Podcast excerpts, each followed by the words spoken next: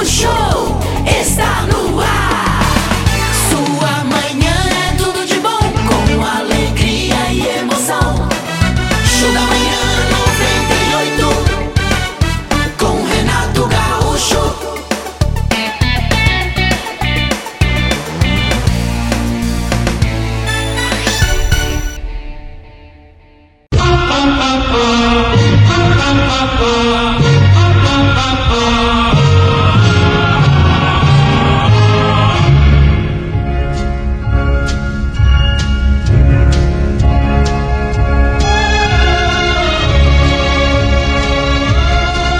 Seguidamente, uma tentativa frustrada é motivo para que nos sintamos desanimados e envergonhados.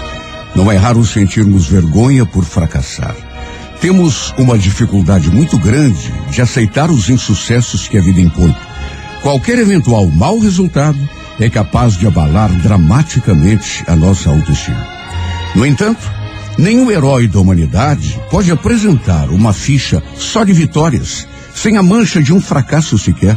Ao contrário, para atingir seu objetivo, todo vencedor amarga derrotas, tolera tropeços e enfrenta até muitas vezes a desconfiança do mundo na validade de suas ideias. Quantas das maravilhas que existem estariam fadadas a morrer antes de nascer, se seus autores perdessem a fé em si mesmos ou sentissem vergonha por beijar a lona no ringue da vida? Que acordemos dispostos a enfrentar descaradamente os tombos que o destino nos impõe, sem jamais duvidarmos do nosso valor. Pois a verdadeira honra não consiste em não cair nunca, mas em ter fibra para levantar toda vez que se cai. Que beleza.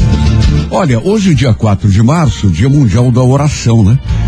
A pessoa que nasce no dia 4 de março é dotada de grande capacidade de ajudar o semelhante, muitas vezes fazendo pelos outros esforços que talvez não fosse capaz de fazer para defender os seus próprios interesses.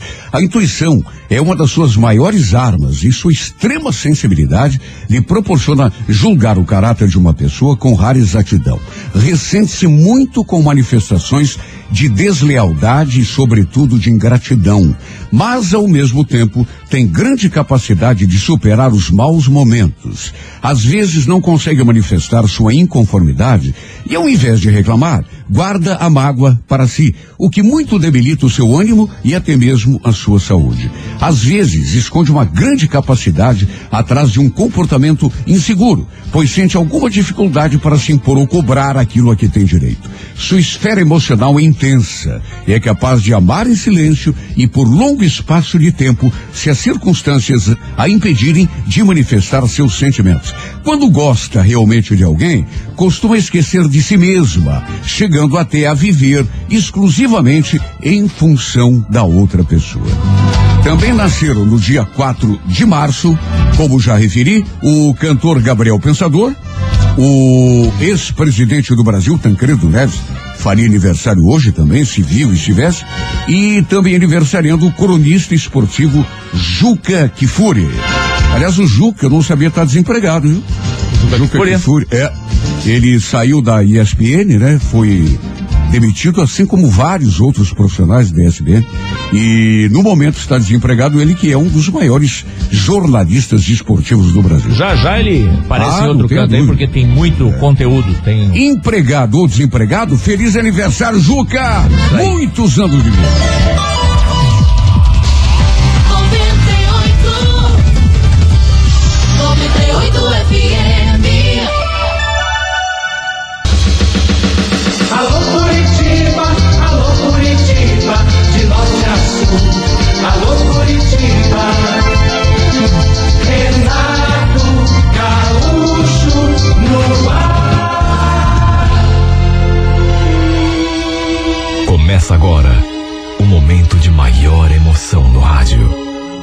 98 FM apresenta A Música da Minha Vida com Renato Gaúcho. Quando eu estou aqui, eu vivo esse momento lindo.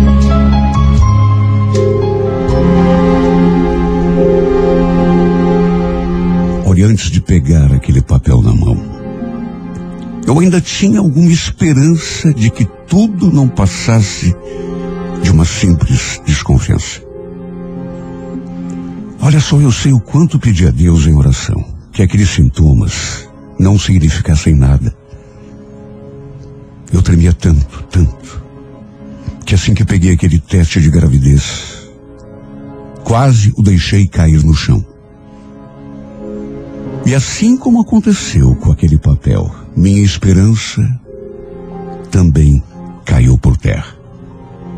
Quando li aquela palavra, positivo, meu mundo desmoronou. O que eu tanto temia tinha afinal acontecido. Eu estava grávida, esperando um filho do Luiz Henrique. O mais estranho de tudo é que era para eu estar feliz, pelo menos numa situação normal, porque eu era apaixonada por ele. Meu maior sonho era viver ao seu lado, ser sua esposa, lhe dar filhos, formar com ele uma família. O problema é que ele já tinha uma esposa. E já tinha também dois filhos com ela. Eu estava completamente apaixonada. Envolvida de um jeito que não imaginava como me livrar daquela paixão. Para ser bem clara, eu estava envolvida até o pescoço com um homem casado. E como se fosse pouco. Ele sempre havia deixado bem claro que o que havia entre nós era apenas sexo, diversão. Não foi uma nem duas vezes que ele me falou isso com todas as letras. Mais do que isso, que jamais abandonaria a esposa e os filhos para me assumir diante do mundo. Que se para mim estivesse bom, desse jeito, ótimo. Do contrário, era melhor nos afastarmos. De modo que eu não tinha nem do que reclamar. Não poderia dizer, por exemplo, que estava sendo enganada. Não, não. O problema é que quando amo um homem do jeito que eu amava, parece que a gente acaba se sujeitando a tudo se contenta com as migalhas. Era exatamente esse o meu caso. Para complicar, apesar de já não ser tão novinha, eu recém tinha completado 19 anos. Era tão imatura, sabia tão pouco da vida, para não dizer nada. Inconsequente, talvez seja a palavra mais adequada. Tão inconsequente que engravidei de um homem que sempre havia deixado claro meu papel de coadjuvante na sua vida. É para se ver como às vezes as coisas parecem que não se encaixam. E eu digo isso porque enquanto eu era apenas a outra na vida dele, a amante, ali na rua de casa, tinha um rapaz que era apaixonado por mim. Ele já tinha se declarado para mim várias vezes. O Walter era bem mais velho do que eu. Devia ter uns 35, 37 anos. Morava sozinho, era separado, tinha um filho que morava com a ex-mulher e nunca escondeu que gostava de mim. Aliás, tínhamos ficado uma vez. Quer dizer, Trocamos uns beijos. Só que não passou disso. Porque mesmo nessa época eu já gostava do Luiz Henrique. Era apaixonada por ele desde que tinha 16 anos. Tudo seria tão mais simples se em vez de gostar de um eu gostasse do outro. Só que a gente não manda no coração. Nem sempre as coisas são como a gente quer. E a verdade é que apesar de saber que ele era apaixonado por mim, eu só consegui enxergar o Walter como um bom amigo. O fato é que demorei para criar coragem e mostrar aquele teste de gravidez para o Luiz Henrique. E acho que não preciso nem dizer qual foi a reação dele. Ele ficou olhando aquele papel, examinando. Depois olhou assim para mim com a maior naturalidade e só falou aquilo. O que, que eu tenho com isso, Pamela? Tem nada a ver com esse papel. Mas como não, amor? Você me magoou falando assim, sabia? Te magoou? Vem cá, você tá brincando comigo? Eu não tenho nada a ver com esse teste.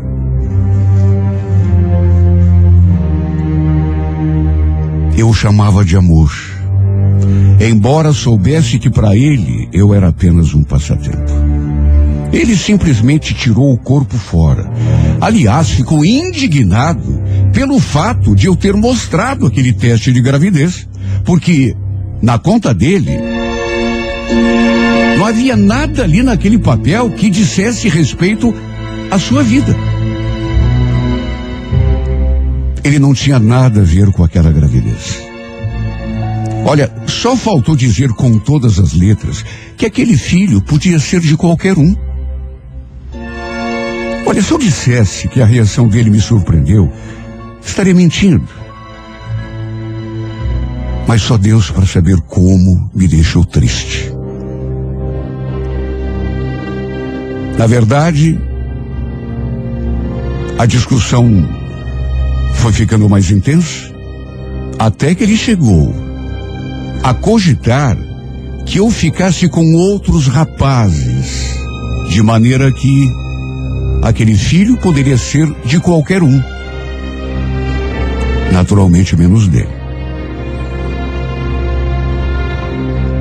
Meu Deus, eu não tinha mais ninguém na minha vida. Isso já fazia muito tempo. A verdade é que desde que ficamos juntos pela primeira vez, eu nunca mais tinha ficado com outro homem. Era apaixonada por ele. Vivia apenas em função dele, mesmo ele me relegando a um segundo plano. Para se ter uma ideia, ele se ofereceu até para comprar um remédio a fim de que eu abortasse a criança. E nessa hora eu me indignei e a gente chegou a brigar. Eu jamais seria capaz de fazer uma coisa dessas. O que ele queria, na verdade, era se eximir da responsabilidade. Eliminar qualquer risco que pudesse surgir, ameaçar o seu casamento. Olha, eu fiquei tão triste, tão arrasada, tão decepcionada, que num impulso acabei fazendo uma coisa sem pensar. Procurei o Walter. Foi a primeira pessoa que surgiu assim na minha mente para para me dar um, um, um alívio. A gente trocava mensagens de vez em quando. E justamente nesse dia, a gente acabou conversando. Mandei uma mensagem para ele, ele quis saber como eu estava, contei que não estava bem, que na verdade precisava de um ombro amigo. E no fim, acabamos nos encontrando. E aí eu coloquei o, minha vida na mesa. Contei tudo. O drama que eu estava enfrentando. Até então apenas o Luiz Henrique sabia da gravidez. E antes mesmo de contar para minha família, eu resolvi contar para o Walter. Senti que ele não reagiu bem, ficou triste. Na verdade, ficou até chocado. Primeiro pela gravidez e depois por saber que eu tinha um caso com um homem casado. Ele naturalmente não sabia. Sabe, deu para sentir a decepção do seu olhar. Não lhe contei quem era o pai do meu filho. Porque, enfim, falei apenas que era um homem casado. E que ele tinha tirado o corpo fora quando soube da gravidez. Deixado claro que não assumiria aquela criança. O Walter ficou indignado, revoltado, quando lhe contei. Tanto que quis saber o nome do cara, de todo jeito. Claro que não contei. E no fim, acabou ficando nisso. Fui para minha casa, ele foi para a casa dele. No entanto, naquele mesmo dia, ele voltou a me procurar. E me fez uma proposta que, sinceramente, na hora, apesar de me parecer absurda, me deixou balançada. Principalmente porque eu ainda não tinha contado nada em casa. Nem para minha mãe, muito menos para o meu pai, ainda estava criando coragem. Ele estava tão nervoso quando falou aquilo, que chegava a atropelar as palavras. Pamela, eu, eu nunca escondi que eu, que eu gosto de você. Eu sei que você não sente o mesmo por mim, mas. Sei lá, quem sabe com o tempo. Olha, se você concordar, eu podia te fazer tão feliz. Como assim me fazer feliz, Walter? Não te contei que eu estou esperando um, um filho de um cara casado? Eu sei. Mas não foi você mesma quem falou que o cara não tá nem aí? Que ele não vai assumir? Que até pediu para você tirar a criança? Então, se você topar, eu vou lá na tua casa, converso com o teu pai e digo que o filho que você está esperando é meu. Você está querendo assumir o meu filho?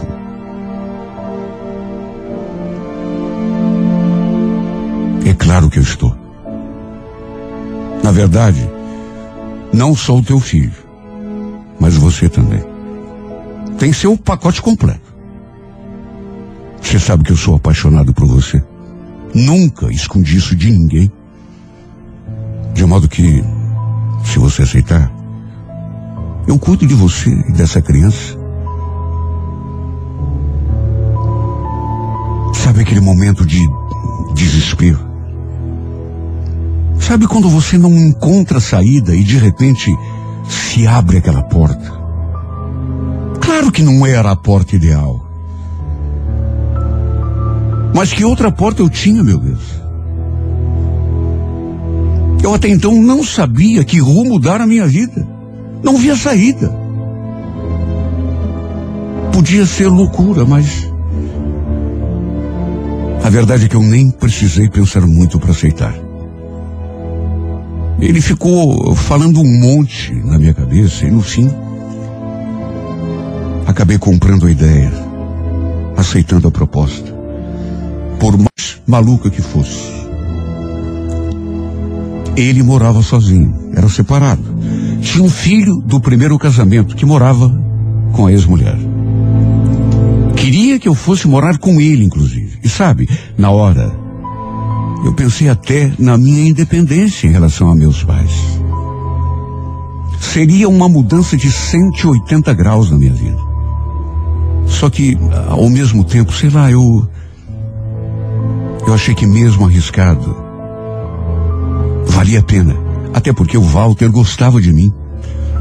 Se eu tinha alguma certeza na minha vida, era essa. Ele era apaixonado por mim. Para resumir, ele realmente fez o que prometeu. Foi lá em casa conversar com meu pai. Meu pai, acho que não preciso nem dizer, reagiu mal quando contei que estava grávida. Mas foi só assim num primeiro momento, porque o fato do Walter estar ali para conversar com ele, dizer que assumiria toda a responsabilidade, não apenas pela criança, mas em relação a mim também, deixou o velho mais tranquilo. Para todos os efeitos, o Walter era o pai do filho que eu esperava. E ao cabo de alguns dias, acabei me mudando para sua casa.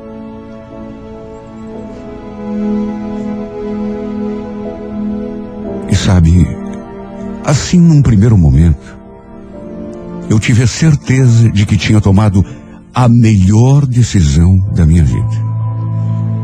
Porque esse homem me tratava com tanto carinho, com tanto cuidado, que aos poucos eu, eu fui me acostumando. Não é difícil se acostumar com bons modos, com cuidado, com carinho, com o amor que outra pessoa acaba transmitindo para você através das palavras, dos gestos. Quem não gosta de ser bem tratado? Só que tinha um problema. Eu continuava apaixonada pelo Luiz Henrique. Continuava pensando nele. Sofrendo com a sua falta. Morrendo de saudade a cada segundo que passava. Mesmo depois de ele ter deixado claro que aquele filho, que na verdade nós dois havíamos gerado, não era problema dele. Foi praticamente como dizer: olha, você se vire. Se quiser uma ajuda para comprar um remédio, para fazer um aborto, eu tô aqui. Mas é só isso. Incrível como a gente perde até o amor próprio quando se apaixona. Eu tinha jurado pro Walter que não iria procurar o pai do meu filho. Aliás, falei que não queria mais vê-lo na vida. Só que uma coisa é o que a boca fala, outra é o que sente o coração. E o fato é que com o passar dos dias, a saudade foi ficando mais forte, mais doída. Meu peito foi se apertando a cada dia mais, até que sem conseguir me controlar, acabei mandando uma mensagem para ele. Na mensagem escrevi simplesmente aquela frase, duas palavras: Amo você. Só isso. Amo você. Ele viu a mensagem, mas demorou para responder. Devia ainda estar, sei lá, preocupado com aquela história de gravidez. Na verdade, só respondeu depois que eu mandei outra mensagem. Queria tanto te ver. Tô morrendo de saudade dos teus beijos teu cheiro, do teu abraço. A resposta dele fez o meu corpo trepidar. Também estou. A gente podia marcar de se ver hoje. O que, que você acha? Eu estava sozinho em casa. O Walter ainda não tinha chegado do serviço. E foi então que resolvi ligar para ele. E só de ouvir aquela voz do outro lado da linha me deu uma moleza tão grande no corpo todo. Meu Deus, devia fazer uns 20 dias que a gente não se via, nem se falava, desde aquela nossa última conversa, em que ele tinha me tratado tão mal. Eu não o tinha procurado mais e ele também não veio atrás. De modo que a saudade era do tamanho do mundo. Pelo menos da minha parte. Para resumir, apesar de saber que não devia, até porque agora eu estava vivendo com o Walter debaixo do mesmo teto, acabei marcando um encontro com o Luiz Henrique. No lugarzinho de sempre, onde a gente costumava se ver. E quando vi esse homem diante de mim, foi uma explosão tão grande de sentimentos. Trocamos um abraço tão apertado. Depois, um beijo apaixonado. Até que no fim, como não podia deixar de ser, matamos a saudade numa suíte de motel.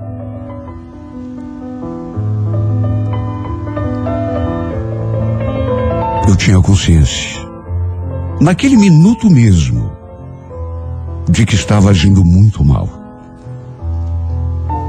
Só que, quando se está de fora, é, é fácil condenar e até criticar.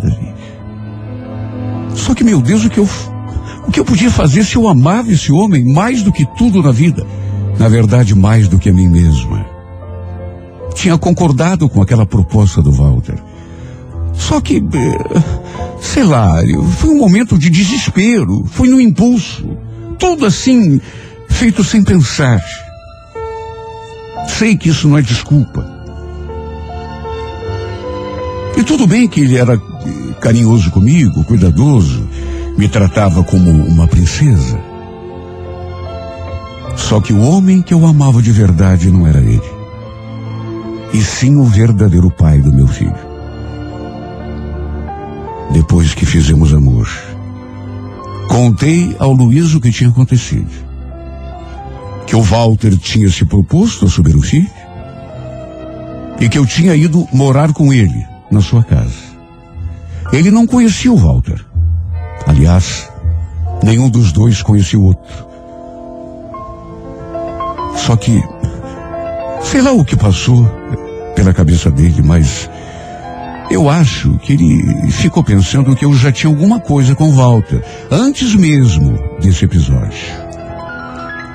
Sim, porque para ele se dispor a fazer o que fez, é porque alguma coisa devia haver entre nós. Apesar de tudo, senti que para o Luiz Henrique, apesar dessa suspeita, ficou tudo bem. Até porque era uma situação tão conveniente para ele. Outro iria assumir o filho no seu lugar. Ele não teria de assumir responsabilidade nenhuma. Seu casamento não corria riscos. Sem contar que poderia continuar me encontrando numa boa, tendo sexo fácil comigo, quando bem entendesse. Que situação poderia ser mais confortável do que essa? E por mais errada que eu possa estar sendo, é exatamente assim que estamos levando a vida. Continuamos sendo amantes. Continuamos nos encontrando pelo menos uma vez por semana. E olha, às vezes eu. Eu tenho quase certeza. Sei lá se. Se é minha, é uma sensação que eu tenho. Sabe, me bate essa convicção de que. Ele sabe. Juro por Deus. Juro por Deus. Às vezes me dá nítida sensação de que o Walter sabe que eu me encontro com o verdadeiro pai do meu filho. Só que para não me perder, se finge de cego. Tapa o sol com a peneira. Eu tenho essa desconfiança porque sempre que eu me encontro com Luiz Henrique, sei lá, parece que ele percebe, porque muda comigo. Fica triste pelos cantos, quase nem conversa. Ele só fica nesse estado quando eu me encontro com meu amante, como se, repito, ele soubesse. Tem horas que me sinto tão mal. Fico com tanta pena dele. Mas não consigo evitar. E se esse é o único modo que existe de ter o homem que amo para mim, mesmo que seja por instantes, eu aceito. Estou entrando no sexto mês de gestação. E sempre que a gente se encontra, depois que fazemos amor, o Luiz fica fazendo assim um carinho na minha barriga. Esses dias até conversou com o bebê. De modo que às vezes eu chego a pensar que ele esteja até se arrependendo de ter tirado o corpo fora. Meu Deus, como eu queria que isso realmente acontecesse. Tudo o que eu queria, aliás, é que ele me dissesse que está arrependido pelo modo como me tratou, pelas coisas que falou quando lhe contei da gravidez. Tudo o que eu mais sonho na vida é que lhe diga que vai assumir o seu filho, lhe dar seu sobrenome, me ajudar a criá-lo. Isso me faria a mulher mais feliz do mundo. Só que, por outro lado, sei que o Walter sofreria horrores caso isso acontecesse, porque ele demonstra amar demais essa criança, mesmo não sendo o pai verdadeiro, mesmo o bebê ainda estando aqui na minha barriga. Compra o bercinho, compra o enxoval, preparou o quartinho do bebê. Eu sei que ele ama demais essa criança. Até por isso, é, é que eu acho às vezes que ele se faz de cego e finge que não sabe que eu me encontro com Luiz. Apesar de ficar triste, quieto pelos cantos, sempre que isso acontece. Como se realmente soubesse de tudo. Meu Deus, eu não queria que as coisas fossem assim. Porque, por mais que não pareça, sofro com essa situação. Tenho pena do Walter. Me dói o remorso. Assim como sofro pelo fato de saber que eu continuo sendo apenas uma diversão, um passatempo para o homem que realmente amo. Não é fácil para mim ter de me dividir desse modo. Ser obrigada agir como uma pessoa dissimulada. Que no fundo, no fundo, juro por Deus, eu não sou.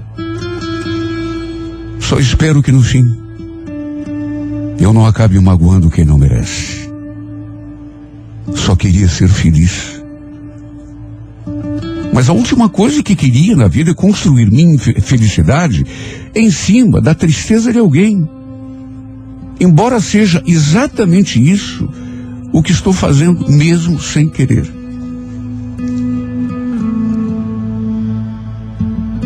Me dói tanto saber que estou, talvez magoando uma pessoa que foi aquela que me estendeu a mão, no momento da minha amargura, da minha dificuldade como também me dói saber que faço tudo isso por amor a um homem que na verdade me olha não como a mulher da sua vida, não como seu amor, mas como uma simples diversão. Sexo fácil. Passatempo. Porque é isso que eu sou para ele. E como me dói admitir um passatempo. Um passatempo e nada mais.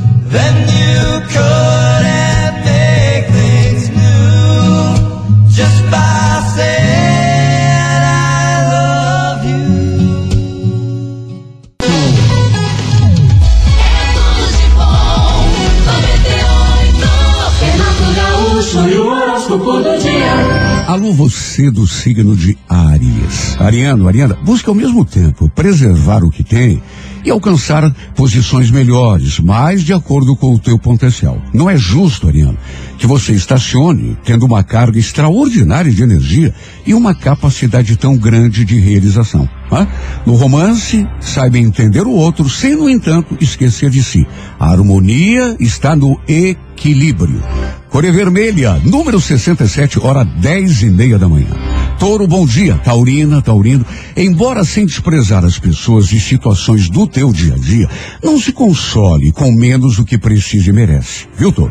Você às vezes não avança porque parece não ter consciência de todo o potencial que possui. Perceba que muitas vezes a gente não sai do lugar justamente porque não está fazendo nada de concreto para que isso aconteça. Porque lá no fundo talvez não esteja acreditando na nossa força, né? No romance, mantenha o controle das emoções, não se deixe fragilizar nem por pessoas, nem por situações. Cor amarela, número 29, hora 8 da noite. Alô, gêmeos, bom dia. Geminiana, Geminiano. É, nada nem ninguém te segura quando você bota uma coisa na cabeça. Lembre-se disso na hora que pintar um desânimo, uma dificuldade, né? Tua intuição e tua criatividade são duas armas capazes de te propiciar tudo o que você espera da vida. No romance, lembre-se, é preciso sentir-se feliz para poder fazer outra pessoa feliz. Forçar a barra é que nunca dá bom resultado. Cor dourada, número 34, hora 5 da tarde. Alô, câncer. Olha, grandes sonhos, câncer, exigem tempo, paciência e força de vontade, viu? É, é, não espere, portanto, vitórias fáceis, resultados instantâneos. Uma das tuas maiores qualidades, aliás, é justamente a perseverança, né? Use isso, porque tudo que é grande precisa de, de suor para ser construído. No romance, Lembre-se de que a autoconfiança realça o teu charme. A insegurança, bem pelo contrário, acaba com as chances de qualquer pessoa. A Corebege, número 82, hora 11 da manhã. Bom dia, Leão. Leonino, Leonina, tem em mente que raras coisas dessa vida estão fora do teu alcance, Leão. O que te atrapalha às vezes, sabe o que, que é? É a permissão exagerada que você dá às próprias emoções para interferirem nas tuas atitudes e nas tuas decisões, né? No romance, cautela com os impulsos, porque arrependimento é coisa que sempre chega quando já é tarde demais. É ou não é? Cor Violeta, número 35, hora 7 da noite. Bom dia para você de Virgem. Virgem começa a gastar menos energia e dar menos atenção às miudezas. Quando a gente dá muita bola para pessoas e circunstâncias insignificantes, fica atrelado a tudo que é pequeno, mesquinho, negativo, né? Vire a tua atenção para aquilo que interessa, para as coisas grandes da vida. No romance, ambicione pouco e terá pouco. Se quiser felicidade plena, vá atrás. Pague para ver, Virgem. Cor é número 79, hora favorável, duas da tarde. Bom dia para você de Libra. Olha, Libra, reconheça e valorize tuas qualidades, que são muitas, tá? Mas tenha em mente que elas só vão se manifestar de modo prático no teu sucesso no momento em que você colocá-las em ação. Por isso que não adianta a gente ter talento, criatividade, se não bota isso na passarela, né? Não levanta da cama disposto a pagar o preço que a vida cobra, né? No romance, não confunda verdade ou entusiasmo com o interesse real. O que serve para passar o tempo nem sempre serve para trazer felicidade. Coré Verde, número 28, hora nove da noite. Alô, escorpião, releve pequenas diferenças e se faça de surdo a qualquer espécie de crítica ou provocação. Por ser muito pavio curto, você às vezes se enfesa muito, né? E acaba se desconcentrando daquilo que interessa. No romance, perceba que às vezes é melhor tolerar do que levar tudo à ponta de faca, escorpião. Cor azul, número 16, hora nove da noite. Alô, alô, Sagitário. Sagitário não tome atitudes que possam gerar hostilidades definitivas. Às vezes, na tentativa de ser autêntico, eh, de dizer o que pensa, a gente não percebe que está alfinetando uns que outros, né? né? Ou até percebe, mas chuta o balde assim mesmo. Isso a médio e longo prazo nunca traz resultado bom, né? Dá aquela satisfação na hora, mas a médio prazo acaba complicando a vida da gente. No romance, lembre-se de que a felicidade é consequência de busca, de esforço diário, permanente. Corevinho, número 89, horas seis da tarde. Alô, Capricórnio, bom dia. Capricórnio, perceba que nosso estado de espírito depende muitas vezes da gente se dar conta de que as dificuldades que enfrentamos, todo mundo enfrenta, né? Não se deixe, portanto, desanimar ou fragilizar diante de uma circunstância que, como tudo na vida, acaba passando, né? No romance, saiba preservar o que é bom, mas não tenha medo de ir em busca de coisa melhor, mudar aquilo que está ruim. Coré Laranja, número 42, hora onze e meia da manhã. Aquário, bom dia. Aquariana, aquariano, todo problema tem uma saída racional, seja ele grande ou pequeno. A, a, dificuldade da gente, sabe qual é? É procurar solução mágica, varinha de condão, né? Que transforme nossa vida por encanto. Tudo é construção na vida, Aquário. E sem esforço e paciência, não se chega lá. No romance, busque o melhor caminho em vez de atrair riscos inúteis, desnecessários. Pare de desafiar o azar. A Core Bordeaux, número de sorte, o 08, hora 8 da noite. Peixes, bom dia. Olha, Pisciana, Pisciana, confie mais na sorte, né? Claro que só não basta, é preciso arregaçar as mangas e botar a mão na massa, mas não permita que teu esforço seja enfraquecido por uma postura mental descrente, abatida, insegura, desanimada. No romance, não brinque com os sentimentos, nem com os teus, muito menos com os dos outros. Você é muito sentimental para brincar com coisa séria. Coregrafite, número 19, hora quatro e meia da tarde. Gaúcho. Alô Curitiba, alô Curitiba, de norte a sul. Alô Curitiba, Renato Gaúcho no ar. Começa agora o momento de maior emoção no rádio. 98 FM apresenta A Música da Minha Vida com Renato Gaúcho. Quando eu estou aqui, eu vivo esse momento lindo.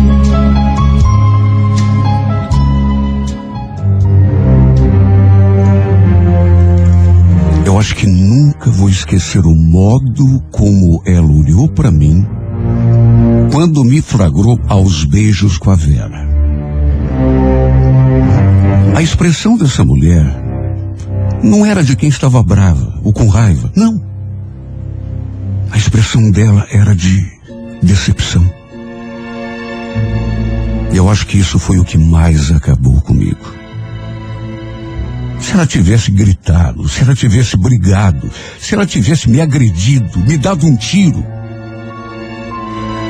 eu acho que teria sido melhor. Mas vê-la ali, impassível, me olhando com aquele olhar de decepção, simplesmente me desmontou. Me deixou sem reação. Estávamos juntos já fazia quatro anos. Eu já tinha até colocado um anel de noivado no dedo dela. Até porque amava a Natália mais do que tudo na vida. E isso é o que é mais irônico. Embora muita gente possa não acreditar. A verdade é que nem eu mesmo sei explicar o que houve. O que me levou a me envolver com a Vera. Porque, repito, eu amava minha noiva. E apesar de ainda não termos conversado seriamente sobre casamento, tínhamos planos de viver uma vida juntos. Formarmos uma família, termos filhos, inclusive. Só que aí, sabe-se Deus por quê? Quis o destino que a Vera se atravessasse no meu caminho. A família dela tinha se mudado para casa ao lado da nossa. E desde o começo eu senti que ela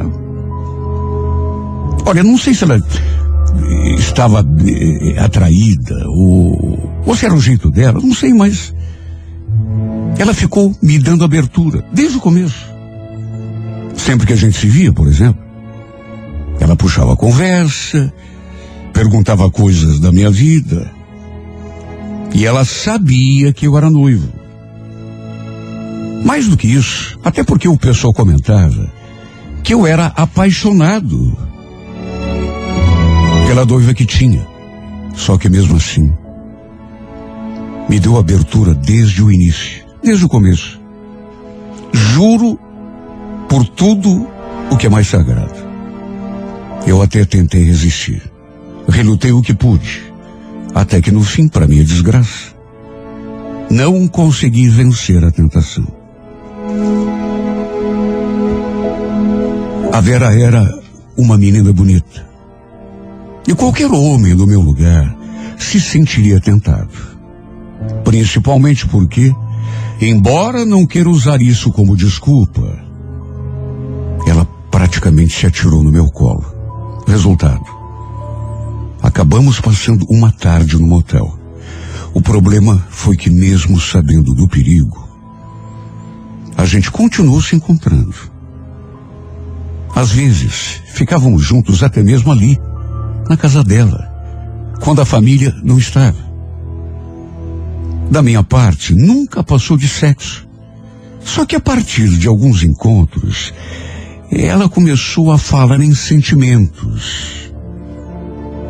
E eu senti o perigo quando isso começou a acontecer. Tanto que dizia, com todas as letras, que em relação a isso eu não podia fazer nada. Era noivo, gostava da Natália. E como ela continuava concordando em se encontrar comigo, mesmo assim, eu fui deixando o barco correr. Até que o inevitável aconteceu. Fomos flagrados aos beijos e abraços dentro do meu carro, numa rua, ali mesmo, perto de casa. Não consigo esquecer aquela cena até hoje.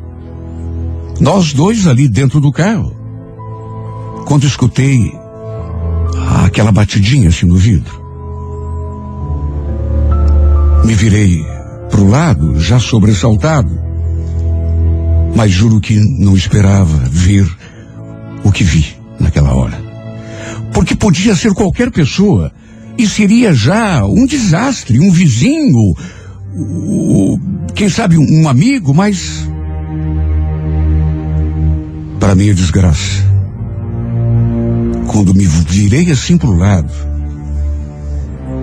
a imagem que vi foi da minha noiva parada ao lado do carro. Ela não disse uma palavra. Ficou ali impassível, olhando para mim como se não estivesse acreditando. E não devia estar mesmo. Repito, ela não parecia brava. Ela não parecia zangada, furiosa, não. Sua expressão, na verdade, era da mais completa decepção. Repito, eu preferia qualquer coisa. Em vez de olhar para ela e ver aquele semblante de mágoa, de decepção.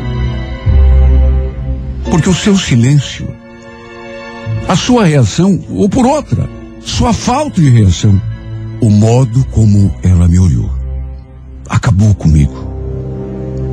Eu simplesmente desmoronei. Depois, ela simplesmente virou as costas e foi embora. E o bobo, em vez de sair atrás, ir atrás, tentar me explicar, continuei ali imóvel, tremendo dos pés à cabeça, sem saber o que fazer. Ali do meu lado, a Vera também nem se mexia. Estava paralisada. Depois disso, só Deus sabe todas as tentativas que fiz de me reaproximar, da, Na- da Natália. O que fiz para tentar consertar a situação, me explicar, me justificar, embora eu sei que não havia justificativa nenhuma. Mas ela não queria nem me olhar na cara. Naturalmente que a história se espalhou. Entre os parentes, as nossas famílias, os amigos, os vizinhos, praticamente todo mundo ficou sabendo o que eu tinha aprontado. E é claro, ficou todo mundo contra mim. E foi desse modo lamentável que o nosso noivado chegou ao fim. Foi fraco. Na verdade, fui um irresponsável. Ainda tentei um monte, mas ela estava tão zangada, tão magoada, que se negava até a conversar comigo. De modo que não tive o que fazer. E foi por isso que depois de um tempo, acabei assumindo o meu romance com a Vera. Quando vi que meu noivado não tinha volta,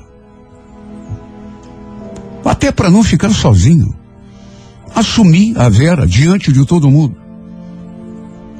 E olha, não sei até hoje por que motivo fiz isso. Talvez um pouco por orgulho, talvez pirraça, medo de ficar sozinho. De qualquer modo, depois de três semanas, a gente começou a namorar. Assim de um modo oficial. E repito, só fiz esta que, com o passar do tempo, se mostrou a atitude mais idiota que eu poderia tomar, porque vi que meu noivado não tinha mais volta. A Natália não queria mais saber de mim. A Vera era uma menina bonita, gostava de mim. E apesar de eu ser apaixonado pela Natália, resolvi assumir aquele romance. Até que algumas semanas depois, um sábado, eu no meu quarto, distraído mexendo no computador,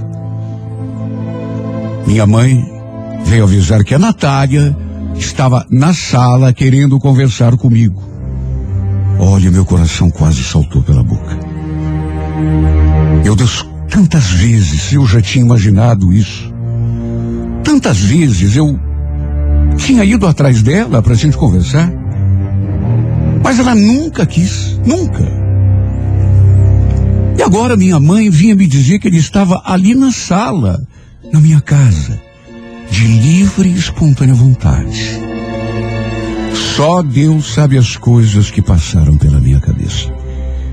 Ela com certeza devia estar ali para conversar sobre nós. Era o único assunto possível. Quando a vi, sentada naquele sofá, meu corpo todo tremeu. Minha voz saiu sumida, como se fosse a voz de outra pessoa. Oi, Natália, que surpresa! A mãe falou que você queria. Oi, Sérgio. Ela ficou me medindo dos pés à cabeça. Com certeza reparando na minha produção. Eu tinha combinado de sair com a Vera. Por isso, estava praticamente arrumado para sair. Tanto que ela perguntou: Você vai sair? Se você quiser, eu posso voltar outra hora. Não quero incomodar. Não, não, não, imagina. Você prefere conversar ali no meu quarto? É, acho que é uma boa. Ela concordou. Até porque ele na sala estavam a minha mãe, meu pai, minha avó. Assim que fechei a porta do quarto, a gente se olhou e ficamos mudos durante alguns segundos. Até que ela voltou a perguntar se eu ia sair. Se iria me encontrar com a outra.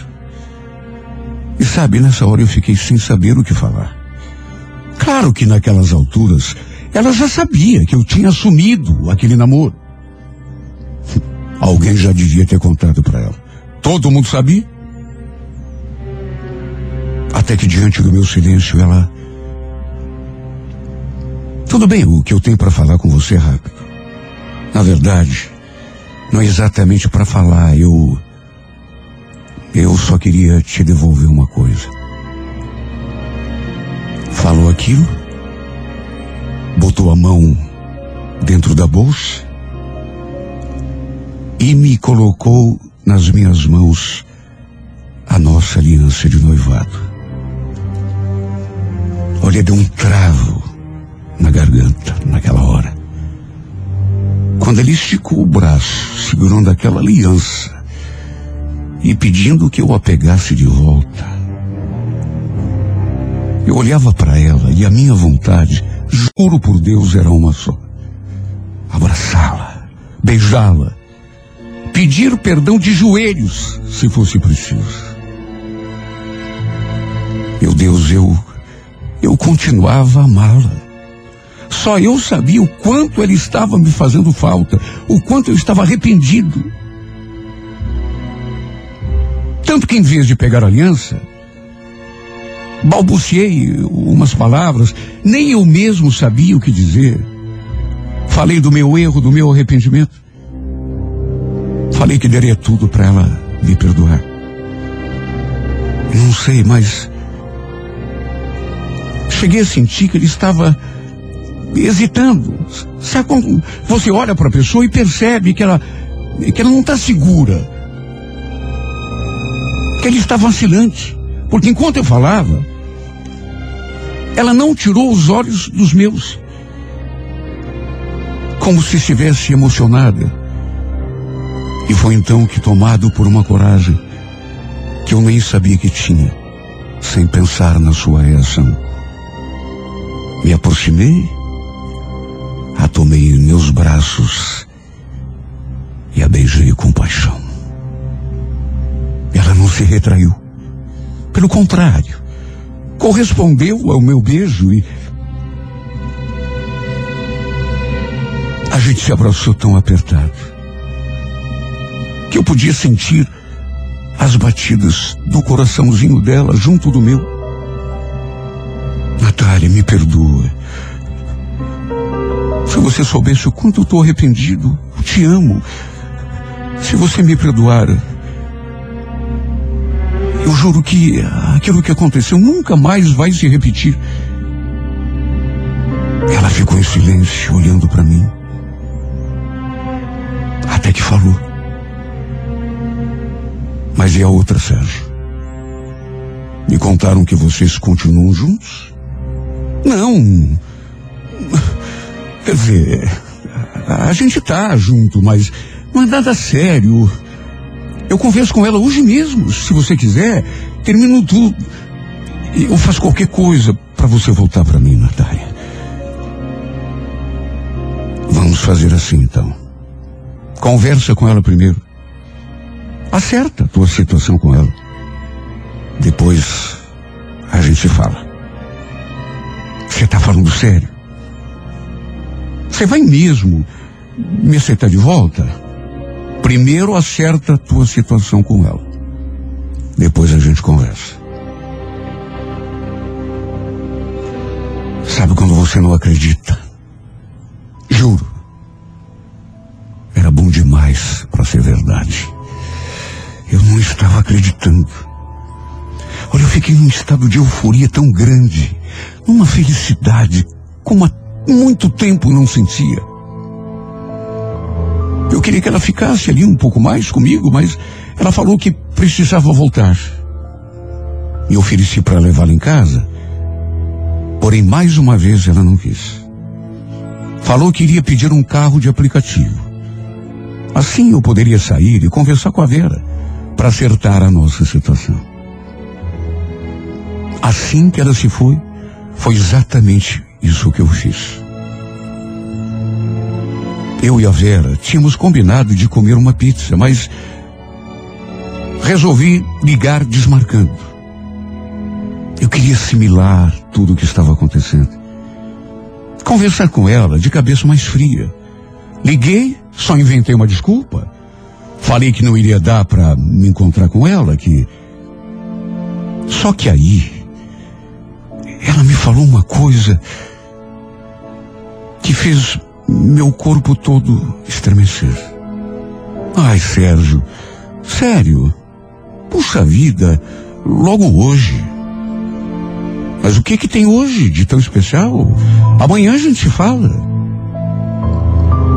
O que que tem hoje de especial? É que eu tinha uma coisa importante para te contar.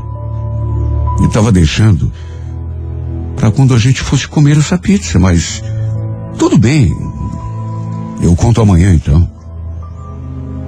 Não, peraí, agora que que você começou, fala direto pelo telefone mesmo. Não. Melhor a gente conversar pessoalmente. Eu fiquei tão pensativo, o que seria? O problema foi que ela acabou aparecendo ali em casa. Éramos vizinhos. Ela deve ter ficado preocupada comigo e foi ver se eu estava bem.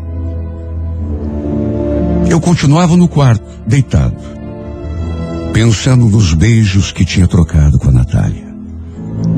Foi quando a porta se abriu e eu vi a Vera surgindo diante de mim.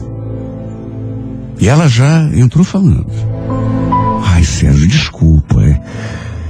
Eu estava tão ansiosa para te contar que eu não aguentei esperar até amanhã.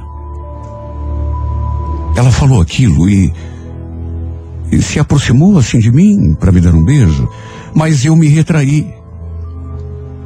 Então falei que também precisava conversar com ela.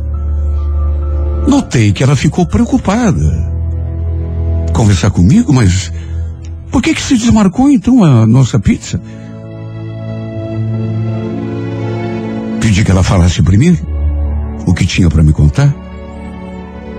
E foi então que ela jogou a bomba sobre minha cabeça. É que eu tô grávida, Sérgio. A gente vai ter um filho. Sabe quando tudo começa a girar? Meu Deus, eu. Eu tive a sensação de que não tinha escutado aquilo. Ou tentei me convencer de que não tivesse ouvido. Eu fiquei olhando para a cara dessa mulher, imaginando que ela talvez estivesse brincando. E é claro que a minha reação não foi aquela que ele esperava. Deus do céu. Não podia ser verdade, só podia ser um pesadelo. Que Deus me perdoe. A chegada de uma criança no mundo jamais deveria parecer um pesadelo. Só que Deus me perdoe, para mim foi.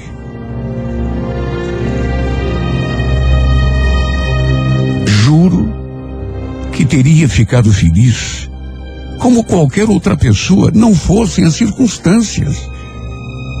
Meu Deus, agora não. Eu tinha acabado de conversar com a Natália. De certo modo, embora eh, ela não tivesse confirmado, a gente tinha praticamente se acertado. Ela deu a entender que me aceitaria de volta. Eu só precisaria conversar com a Vera, desmanchar, desmanchar tudo com ela, só que antes que eu fizesse isso. Eis que ela me conta aquela novidade. Estava esperando um filho meu. E vamos convir. Isso mudava tudo. Tanto que não tive coragem de terminar tudo com ela depois. Tive de fazer um esforço tão grande para que ela não percebesse o quanto eu estava desapontado. Falei que o tal assunto que eu tinha para conversar nem era assim tão importante que a gente podia deixar para depois. E acabou ficando tudo por isso mesmo. E agora? Como eu iria contar isso para Natália? Ela com certeza voltaria atrás da sua decisão de retomar o nosso noivado. Nos encontramos à tarde E de saída ela percebeu que eu não estava bem. E é claro, estava preocupado, sem saber o que fazer da minha vida. Ela perguntou se eu tinha conversado com a Vera. Eu falei que sim. E já fui contando a novidade. Até porque era uma coisa que não adiantaria esconder. Mais cedo ou mais tarde ela saberia. Naquelas alturas, tenho certeza de que muita gente já estava sabendo.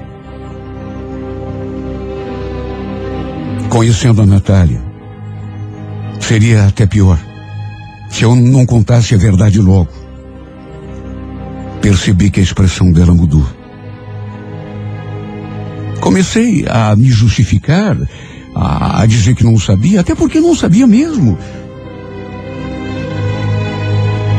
Mas à medida que eu falava, notava aquela sombra de tristeza no seu olhar. Até que ela baixou os olhos e falou: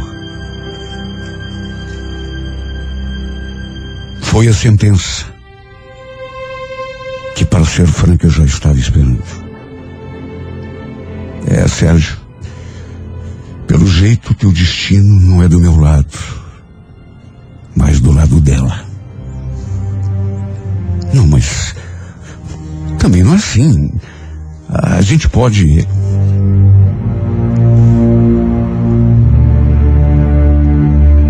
Eu fiz de tudo para convencê-la de que mesmo a Vera estando esperando um filho meu, a gente podia encontrar uma solução porque um filho é uma responsabilidade muito grande, mas principalmente hoje em dia não obriga ninguém a ficar com ninguém. Não seria aquela gravidez que iria nos afastar. Mas só o olhar que ela me lançou, olha, não precisava dizer nada. Mas ela disse: Não tem como a gente ficar junto. Ela está esperando um filho teu. Sabe, você quer consertar uma coisa quebrando outra? Não tem como. Infelizmente é o fim. E agora eu acredito que seja para sempre.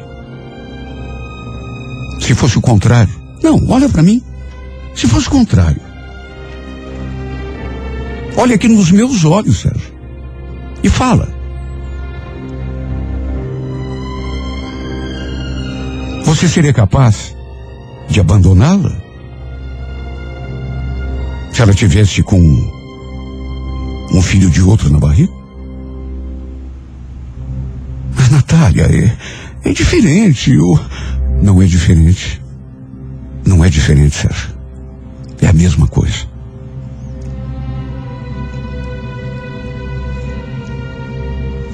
A frase que ela falou no final me persegue até hoje. Parece que eu estou vendo a tristeza no olhar da Natália. E aquela frase. É, pelo jeito, teu destino não é do meu lado, mas do lado dela. Querendo ou não, hoje eu preciso concordar com aquela frase. Porque foi exatamente o que aconteceu. Mesmo não sendo o que eu queria, continuo a amar essa mulher. Sofro com a situação que se criou. Mas juro que estou tentando conviver com tudo isso numa boa. Por mais difícil que seja.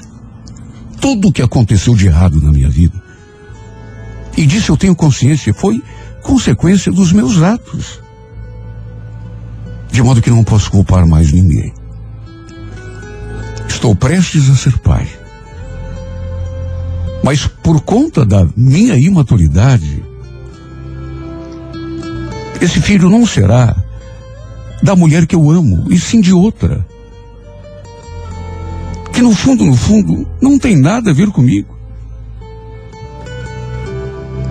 Esse filho será uma bênção. Até porque é uma criança que não tem culpa de nada. Repito, a culpa é só minha. Não posso culpar mais ninguém. A única coisa que lamento é que ele será filho de outra. E não como eu sempre sonhei, filho daquela que foi, continua sendo e será para sempre o amor da minha vida.